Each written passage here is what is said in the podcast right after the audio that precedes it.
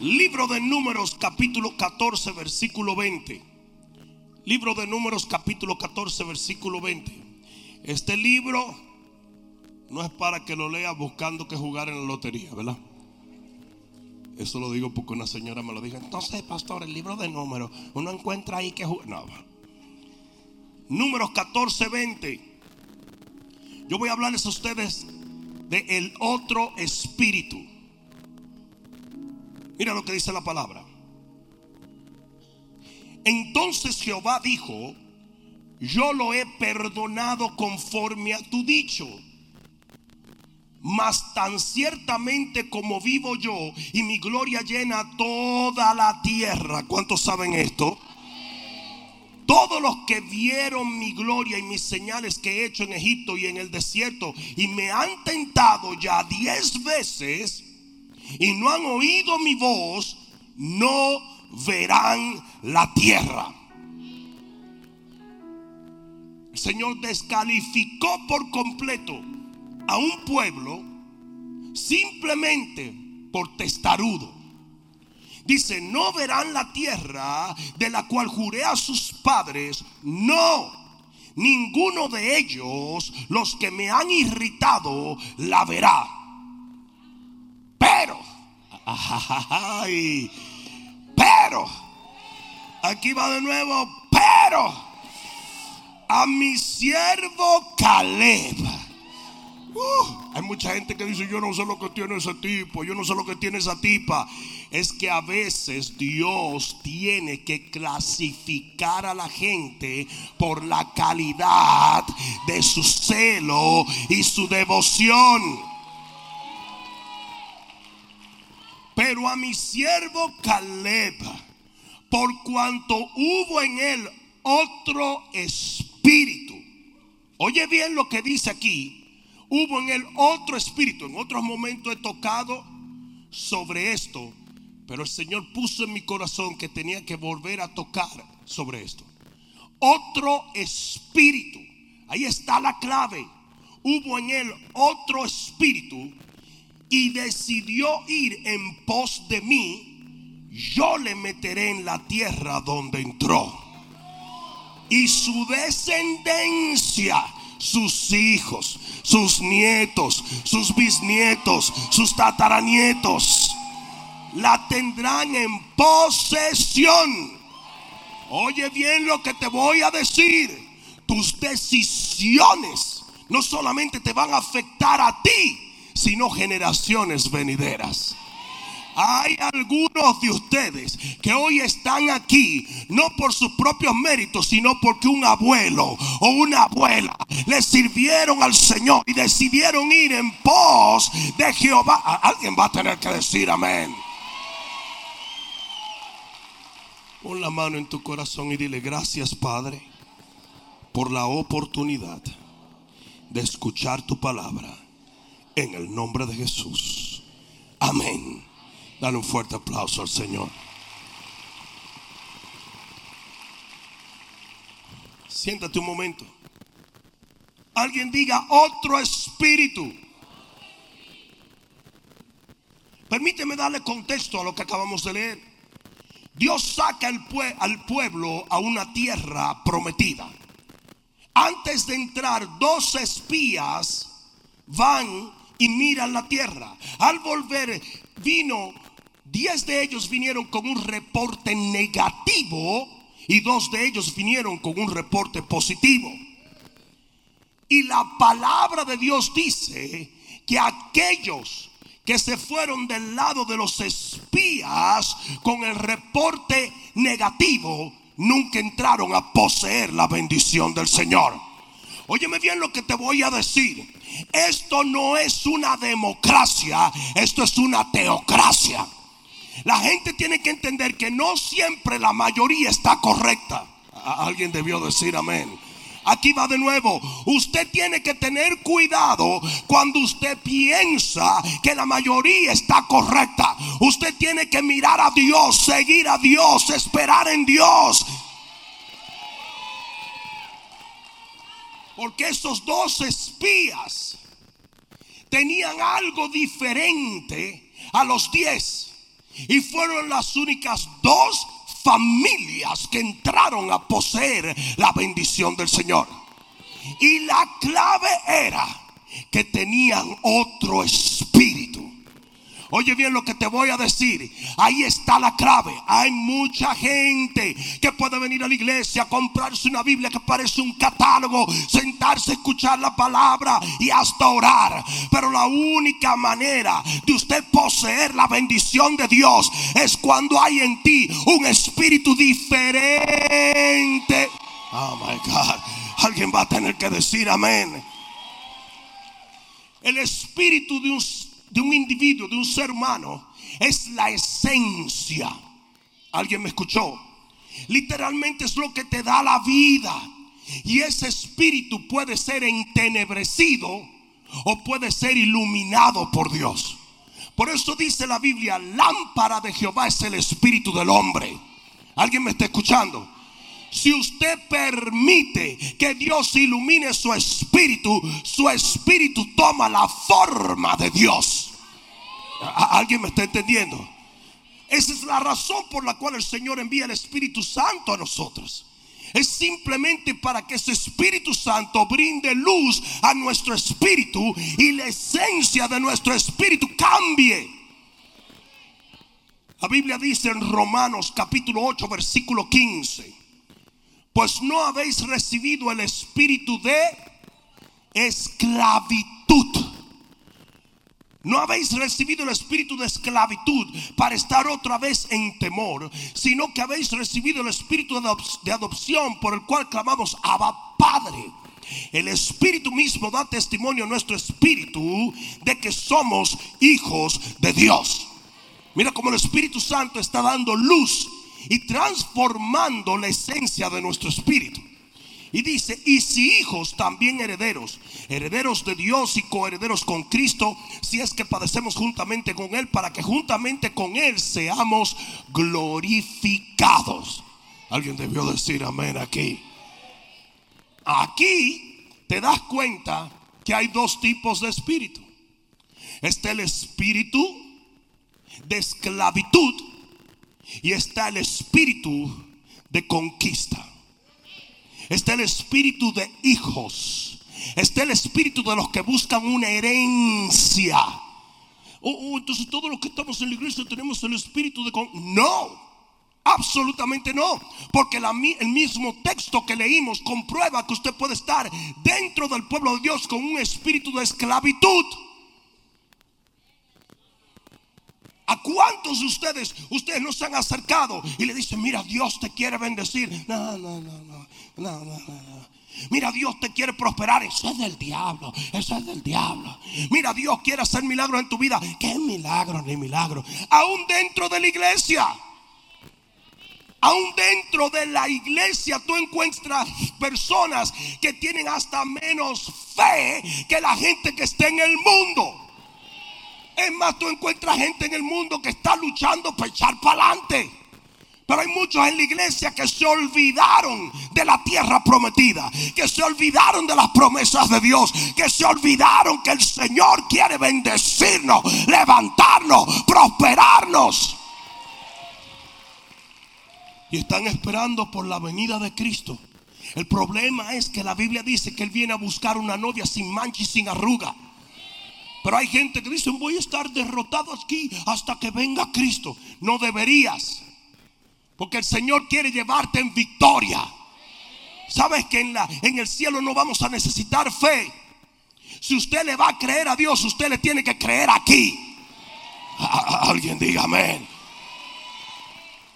Dice que Enoch dio testimonio de haber tenido fe antes de ser traspuesto. ¿Alguien me está entendiendo? Y usted tiene que dar testimonio de que usted es capaz de creerle a Dios. Sí, ustedes saben que, yo le voy a hacer una cosa. Ustedes saben que Abraham se murió, Sara se murió y se murió Isaac también. Pero eso que ellos hicieron dio testimonio de que ellos eran capaces de creerle a Dios. Un día todos los edificios que nosotros compremos y remodelemos van a quedar destruidos. Pero cada piedra habla de un testimonio de un pueblo que le creyó a Dios. Ay, cara, eso, está demasiado bueno como... Todos los milagros de sanidad que en la Biblia se obraron, ya, esa gente murió. Pero Dios lo plasmó en su palabra. Porque Dios se agrada de la fe. Y aquí dice la Biblia que Dios exaltó el espíritu de conquista que había en Caleb y en Josué. ¿Alguien entendió esto? Hay mucha gente en el pueblo de Dios que todavía están en un espíritu de esclavitud. ¿Cuántos de ustedes no han conocido gente que dejaron la droga pero siguen siendo drogadictos?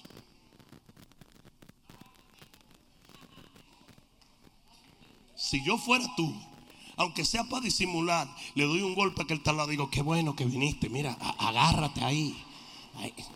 Toma para que goce.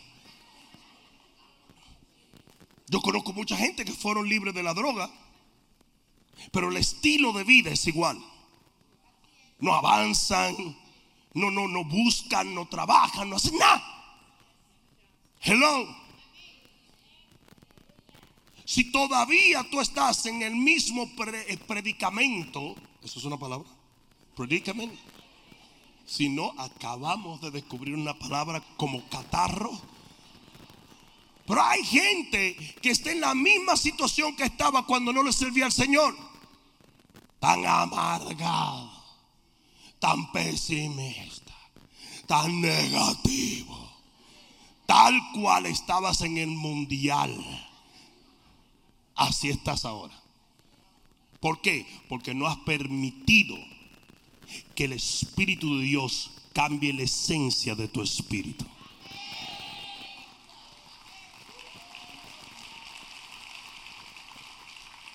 Ahora sí dirá el que está a tu lado, esto es para ti. Las hijas de Lot salieron de Sodoma, pero Sodoma no salió de ellas. Porque Dios te puede sacar del lodo. Pero si usted no permite que Él quite ese lodo de su vida, usted nunca va a ser transformado. Por eso es que la Biblia dice, el que esté en Cristo, hay alguno en Cristo aquí es una nueva criatura. Las cosas viejas pasaron, pero aquí todas son hechas nuevas. Y lo que la gente no entiende es que la salvación es instantánea, pero el proceso por el cual todo se hace nuevo en tu vida no lo es. Judas Escariote caminó con el Señor, vio los milagros del Señor, comió con el Señor, durmió con el Señor, estuvo siempre con el Señor, pero siempre fue el mismo. Porque Dios te puede sacar de tu lugar de procedencia y de tu pecado y de una vida oscura. Y usted no permitirle a Dios ser transformado. Hay gente en la iglesia que todavía tiene espíritu de esclavitud. Yo lo voy a decir otra vez porque yo sé que le está picando a dos o tres. Pues aquí va de nuevo. Decían los, los, viejos de antes en Santo Domingo, si no te pica no te está haciendo nada. Hay gente que tiene espíritu de esclavitud.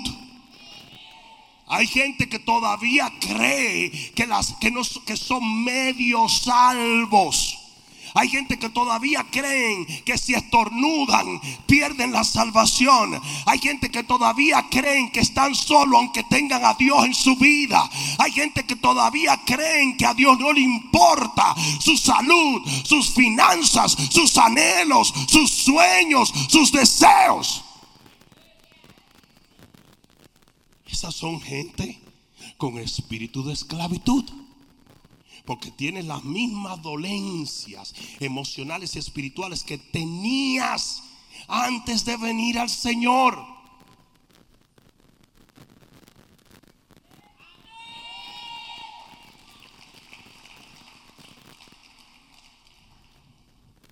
¿Cuáles son las características? Voy a dar tres características del espíritu de esclavitud versus tres características del espíritu de conquista. La primera característica del espíritu de esclavitud es que glorifica el poder del enemigo. Todos los que oyeron a los espías decían, no, el enemigo es muy fuerte, eso está muy duro. Ustedes han oído gente hablar así, no, es que mira, tú sabes, el diablo y al diablo y al diablo. están el día entero hablando del diablo y del diablo y del diablo. Y todo el tiempo están, porque estoy bajo ataque, porque estoy bajo presión, porque estoy bajo, ¿qué? Bajo nada. La Biblia dice que Dios te trasladó del reino de las tinieblas al reino de la luz. Usted tiene que parar de ver tinieblas todo el tiempo. Usted tiene que parar de glorificar al enemigo. Y todos los que estaban ahí bajo el espíritu de esclavitud decían es que son gigantes. Ustedes saben que David nunca le llamó gigante a Goliat. Porque el único gigante es Jehová. Él es el poderoso. Yo no,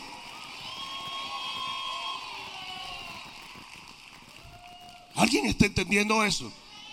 Pero el espíritu de esclavitud siempre exalta o glorifica el poder del enemigo. A, mí me gusta un, un dicho que hay por ahí que dice que el sonido de las hienas no le quitan el sueño al león. Por más que el enemigo bla, bla, bla, bla, bla, bla, bla, usted sabe que con usted está el león de la tribu de Judá. Y no hay quien te desespere, no hay quien te mueva. Yo no sé a quién fue que yo vine a predicarle hoy. La segunda cosa que caracteriza el espíritu de esclavitud es la villanización de los líderes que tienen. De inmediato ellos comenzaron a decir, la culpa es de Moisés, y la culpa es de Aarón, y la culpa es de esto. ¿Por qué? Porque mucha gente que se siente impotente, mucha gente que se siente sin poder, siempre anda buscando a quien echarle la culpa. Ustedes han visto los cristianos que nunca admiten nada. Nunca son capaces de decir, ¿sabes qué? Yo lo hice mal yo estoy mal, yo necesito más fe, yo necesito más devoción, yo necesito más de Dios. Yo tengo que dejar de ser tan rebelde. Ah, no, pero tú sabes lo que dicen. Es que esa iglesia, es que los líderes, es que los grupos, es que ese pastor.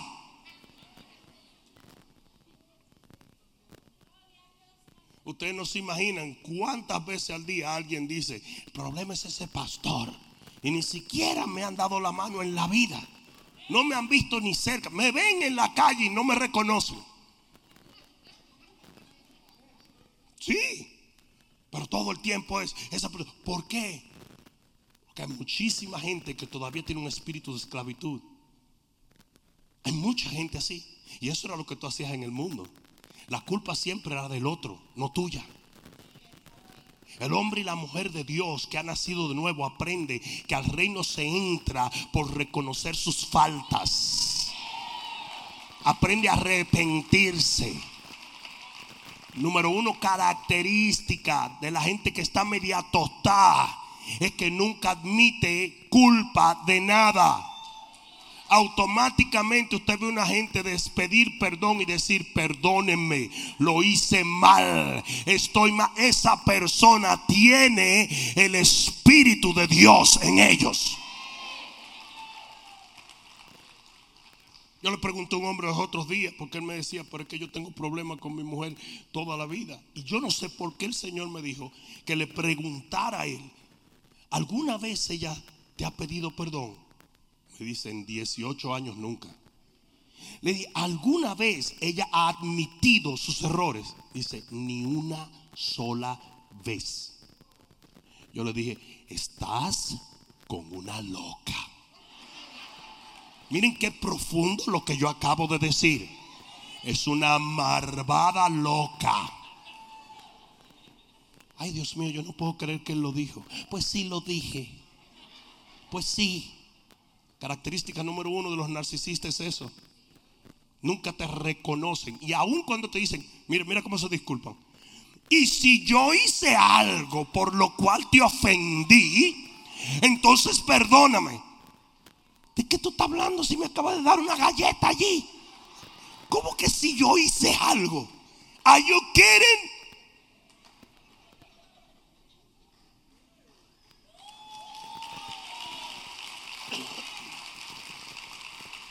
Es impresionante. Es impresionante. Fue él, yo no fui, fue Tete, pégale, pégale que ella fue. ¿Qué fue lo que dijo? Como, fíjate esto, Adán cayó y Eva cayó y ya tenían el espíritu de esclavitud dentro. Y cuando vino el Señor, ¿qué fue lo que le dijo a Adán? La mujer que tú me diste. Porque ya eran criaturas caídas. ¿Y qué le dijo Eva? La serpiente que tú creaste. ¿Y qué dijo la serpiente? A mí se me pega todo. Porque eso es lo de la... Ustedes han oído los cristianos que siempre es el diablo. El diablo eres tú.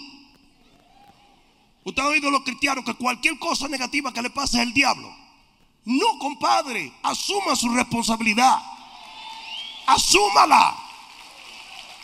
Sí, puede que el diablo te tentó, pero usted no tenía que seguir la tentación. No sé si me están entendiendo.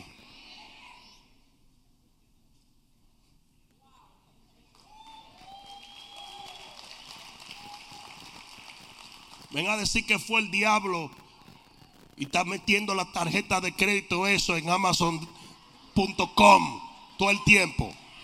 Y después que el diablo make me do no te apures. Sigue ahí. Los cristianos les encanta eso. Tengo un ataque del diablo que tengo muchas deudas. Qué lindo. No, hay que admitir culpa. Hay que admitir culpa. Hay que aceptar nuestra culpa. El diablo está viendo un terapista hace rato porque él no entiende por qué todo el mundo le echa la culpa a él.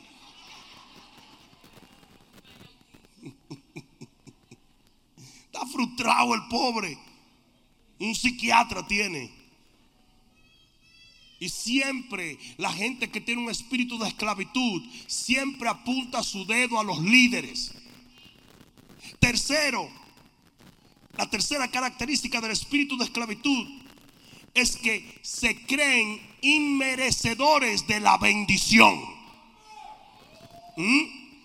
Cuando usted vea un cristiano que piensa que no merece llegar a la tierra, que no merece poseer su heredad, que no merece ser bendecido, que no merece ser feliz, todavía está pensando como esclavo. Dios te saca para bendecirte. ¿Y por qué fue que Dios no, no dejó al pueblo en Egipto y lo bendijo en Egipto? Porque Dios tenía algo mejor. Si usted está en este reino y la religiosidad y el legalismo le ha hecho pensar que usted no merece la bendición de Dios, cambie su manera de pensar.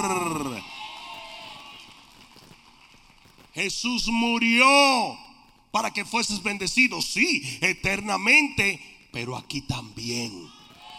La Biblia dice, el justo será recompensado en la tierra. Y esos cristianos que siempre están diciendo, no, que esa gente que cree en que Dios lo va a prosperar económicamente es diabólico. Sin embargo, el lunes van a su trabajo y piden un aumento. ¿Sabes cuál es la única diferencia? La única diferencia es que ellos no creen que Dios lo puede prosperar y tienen ellos que prosperarse a sí mismos. Pero la Biblia dice que el Jehová Jireh, el Dios que provee, el Dios que prospera.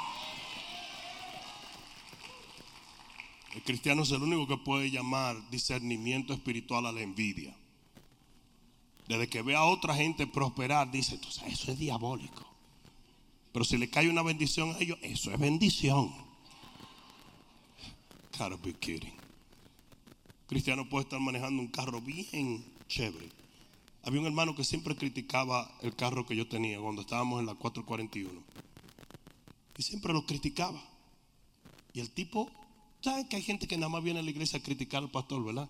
Esa es su asignación, ese es su oficio. Y yo digo, ¿pero qué hacen en la iglesia?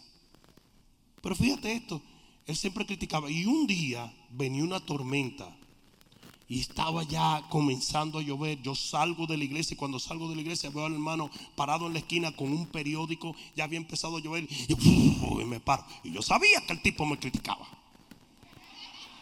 Y yo hago...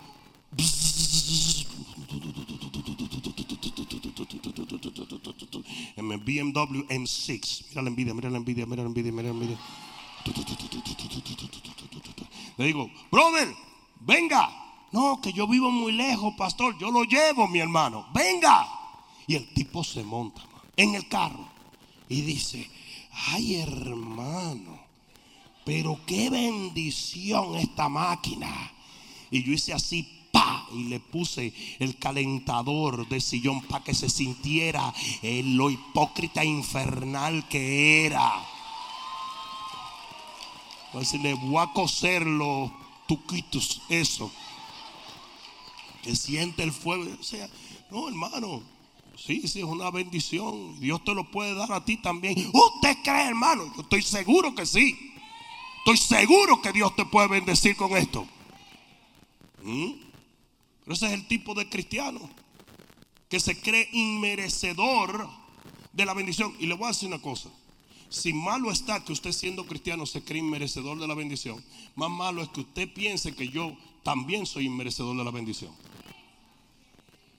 En mi país hay un dicho, esa nación europea llamada República Dominicana. En mi país hay un dicho que dice, si Dios te lo dio, que San Pedro te lo bendiga. Y no tiene ninguna base escritural, pero simplemente lo que quiere decir es, caramba, si tú lo tienes, qué bueno. ¿Ustedes entienden eso? Si tú lo tienes, qué bueno. ¿No? Y así tenemos que ser. Pero el espíritu de esclavitud no nos permite eso. Porque creemos que somos inmerecedores. Y como somos inmerecedores, creemos que todo el mundo es inmerecedor de la bendición. Cuando en realidad todos en Cristo Jesús merecemos ser bendecidos. Todos. Usted merece tener un hogar feliz. Usted merece un matrimonio de bendición. Usted merece una economía próspera. Usted merece hijos llenos del Espíritu Santo. Usted merece levantarse cada día alabando a Dios. Usted merece acostarse seguro. Usted merece vivir en salud. Usted merece ser usado por Dios. Usted merece reír, gozarse, vivir para Cristo.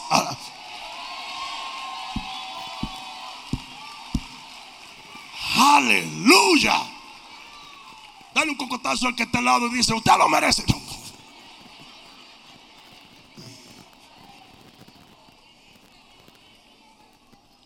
Yo vi que le dieron un cocotazo a aquella señora. Esa debe ser tu suegra, me imagino, ¿verdad? Bueno.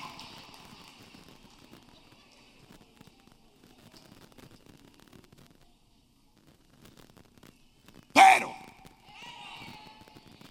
pero, ayúdame con este, pero, en Caleb y Josué había otro espíritu. Era un espíritu diferente al espíritu de esclavitud. Era un espíritu diferente al espíritu que tenía el pueblo. Era un espíritu diferente y por eso yo dije, por eso, por eso poseyeron la tierra, recibieron la bendición. Sus hijos se nutrieron de la decisión que hicieron sus padres. Y hoy yo te profetizo que cuando tú permitas que tu espíritu se alinee al espíritu de Dios, todo lo prometido va a acontecer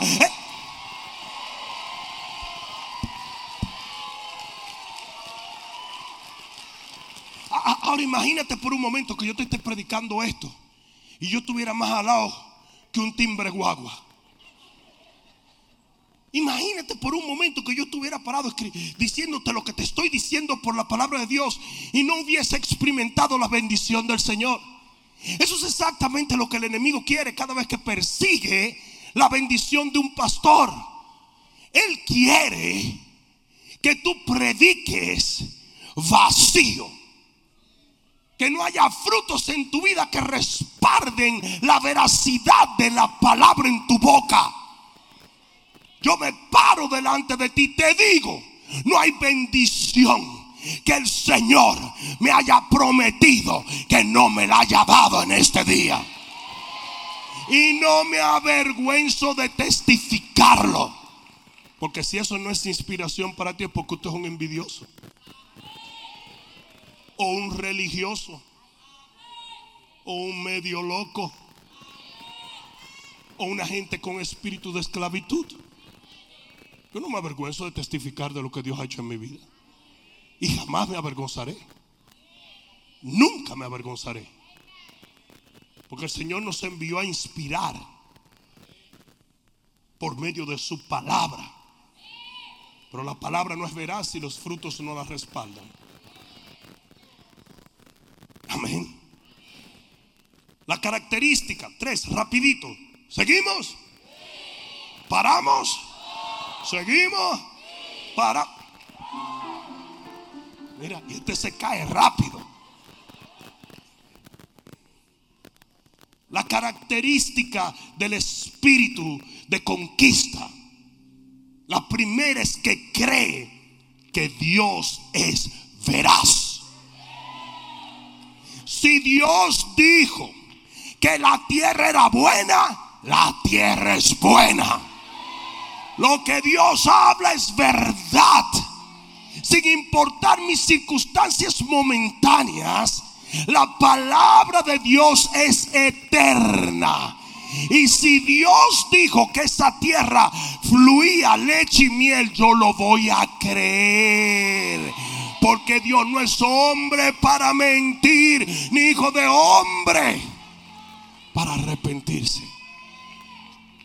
Esa es la primera característica. Josué y Caleb dijeron, Dios lo dijo, es verdad. Y yo no veo otra cosa que no sea lo que Dios ha dicho. Amén. La segunda característica es que Dios es misericordioso. Y Caleb dijo, si Dios se agradare de nosotros, Él no va a entregar la tierra. Y eso habla de su entendimiento de la misericordia de Dios.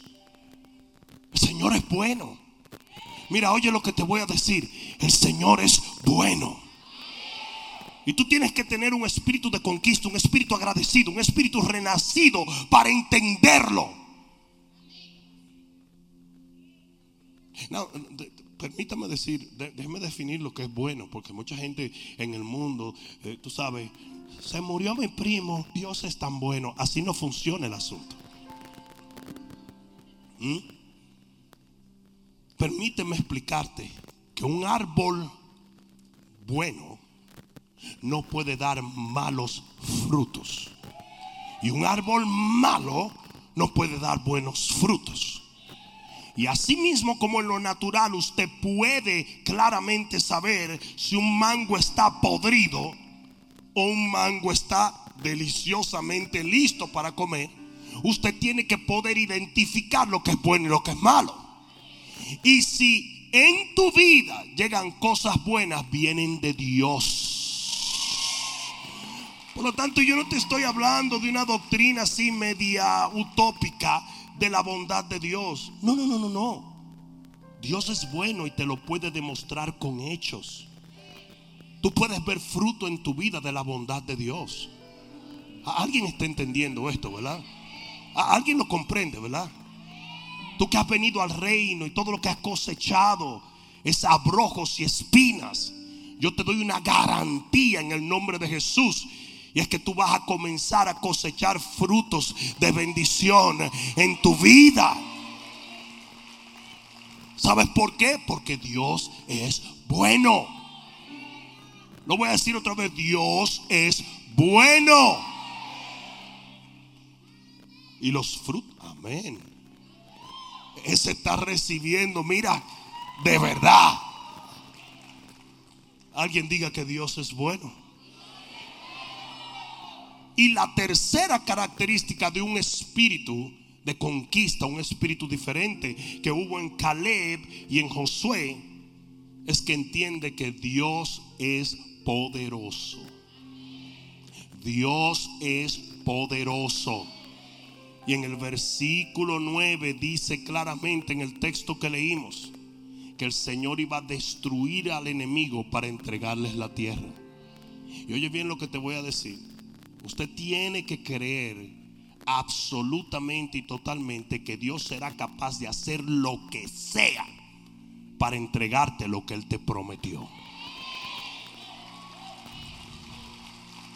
Oye esto, un gran hombre de Dios me dijo lo siguiente muchísimos años atrás. Ustedes saben que hay cosas que algún hombre de Dios te dice que te marcan para siempre. Él me dijo, nunca te arrodilles a orar si no puedes creer que Dios es capaz de cambiar el orden del universo para responder tu oración.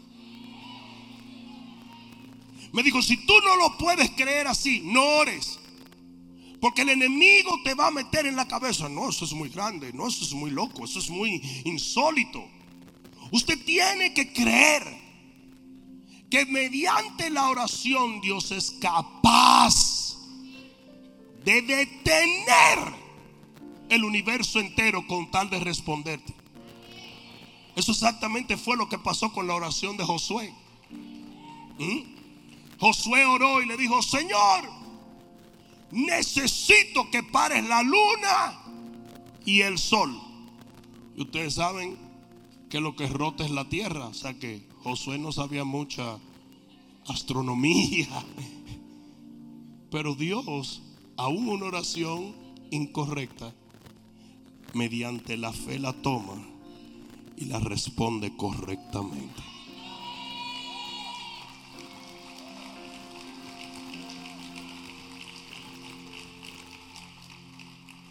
Un agricultor no siempre siembra lo mismo. Siembra diferentes cosas en diferentes épocas. Y la razón por la cual a veces el Señor me hace revisitar ciertas cosas es porque Él está a punto de hacer algo con esa simiente o esa semilla que yo te estoy poniendo. Hoy yo quiero dejar en ti el sentido de que usted es responsable de permitir que el Espíritu de Dios cambie la esencia de tu espíritu. Nosotros hemos nacido de nuevo, no hay duda. Pero para que las cosas viejas pasen y las cosas nuevas lleguen, usted tiene que permitir que todo su ser se alinee a eso que Dios hizo en tu vida. ¿Alguien escuchó esto? No es lo mismo estar en medio del pueblo de Dios que poseer la tierra. Y millones, diga millones, millones de personas lo confirmaron en ese tiempo. Porque de aproximadamente, y los cálculos siempre varían, aproximadamente 6 a 7 millones que estaban en aquel momento presentes, solamente dos familias entraron a poseer la tierra.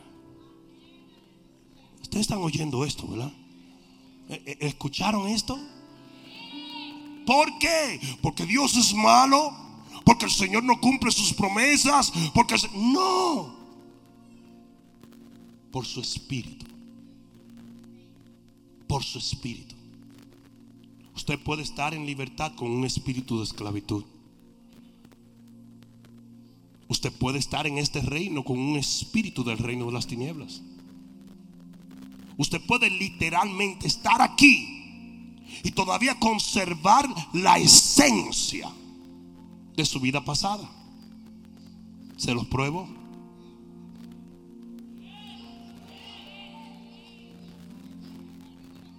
Revísate. ¿Piensas igual?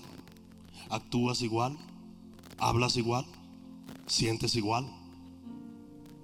Ah, pero no te tienes que sentir mal. Lo único que tienes que hacer es permitir que Dios obre en tu espíritu.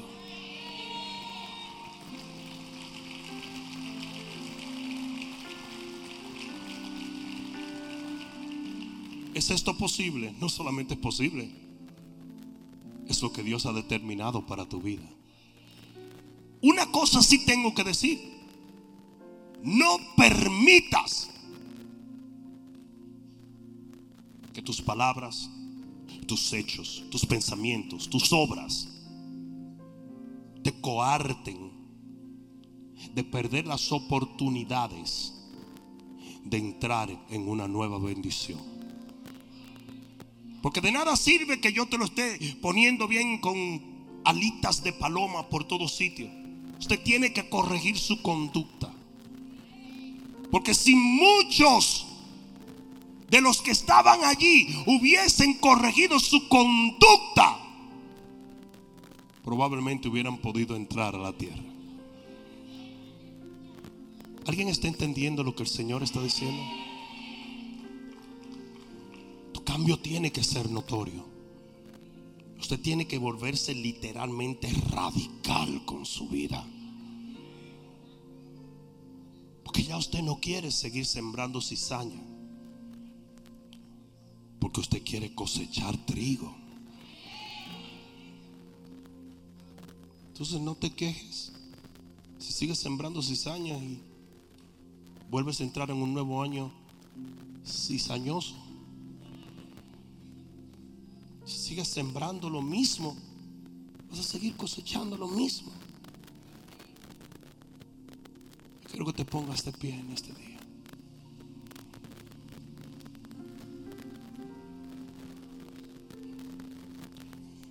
Ay, pastor, esa última me golpeó duro. Qué bueno.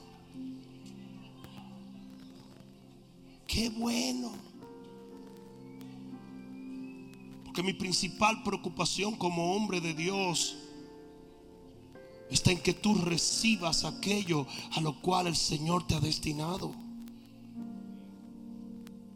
Mi gozo como labrador es cosechar los frutos en tu vida de lo que Dios ha determinado. En otras palabras, el yo pararme aquí y ver cómo tu vida fue transformada y ver cómo tu destino cambió y ver cómo tu vida florece, ese es mi mayor gozo. Significa que lo que estoy haciendo tiene sentido. Es por eso que no podemos predicar fábulas, tenemos que predicar la palabra. Y la palabra dice que la clave de tú obtener tu tierra prometida y tu familia es que tú permitas que su espíritu ilumine tu espíritu hasta que la esencia de tu espíritu cambie. ¿Sabes lo que dice la Biblia? Que entramos en la presencia de Dios y a cara descubierta vemos su gloria. Y que al mirar esa gloria, esa gloria nos transforma a la misma imagen. Usted tiene que meterse en Dios para que Dios se meta en usted. Ay, God, eso quedó bueno. Cuando usted invade el espacio de Dios, Dios invade su espacio. Y si nosotros vamos a entrar a la tierra prometida, vamos a tener que permitir que Dios transforme la esencia de nuestro espíritu. ¿Cuántos se atreverían a decir yo quiero? Haz un momento aquí. Gracias Señor. Gracias Jesús. Gracias, oh Rey.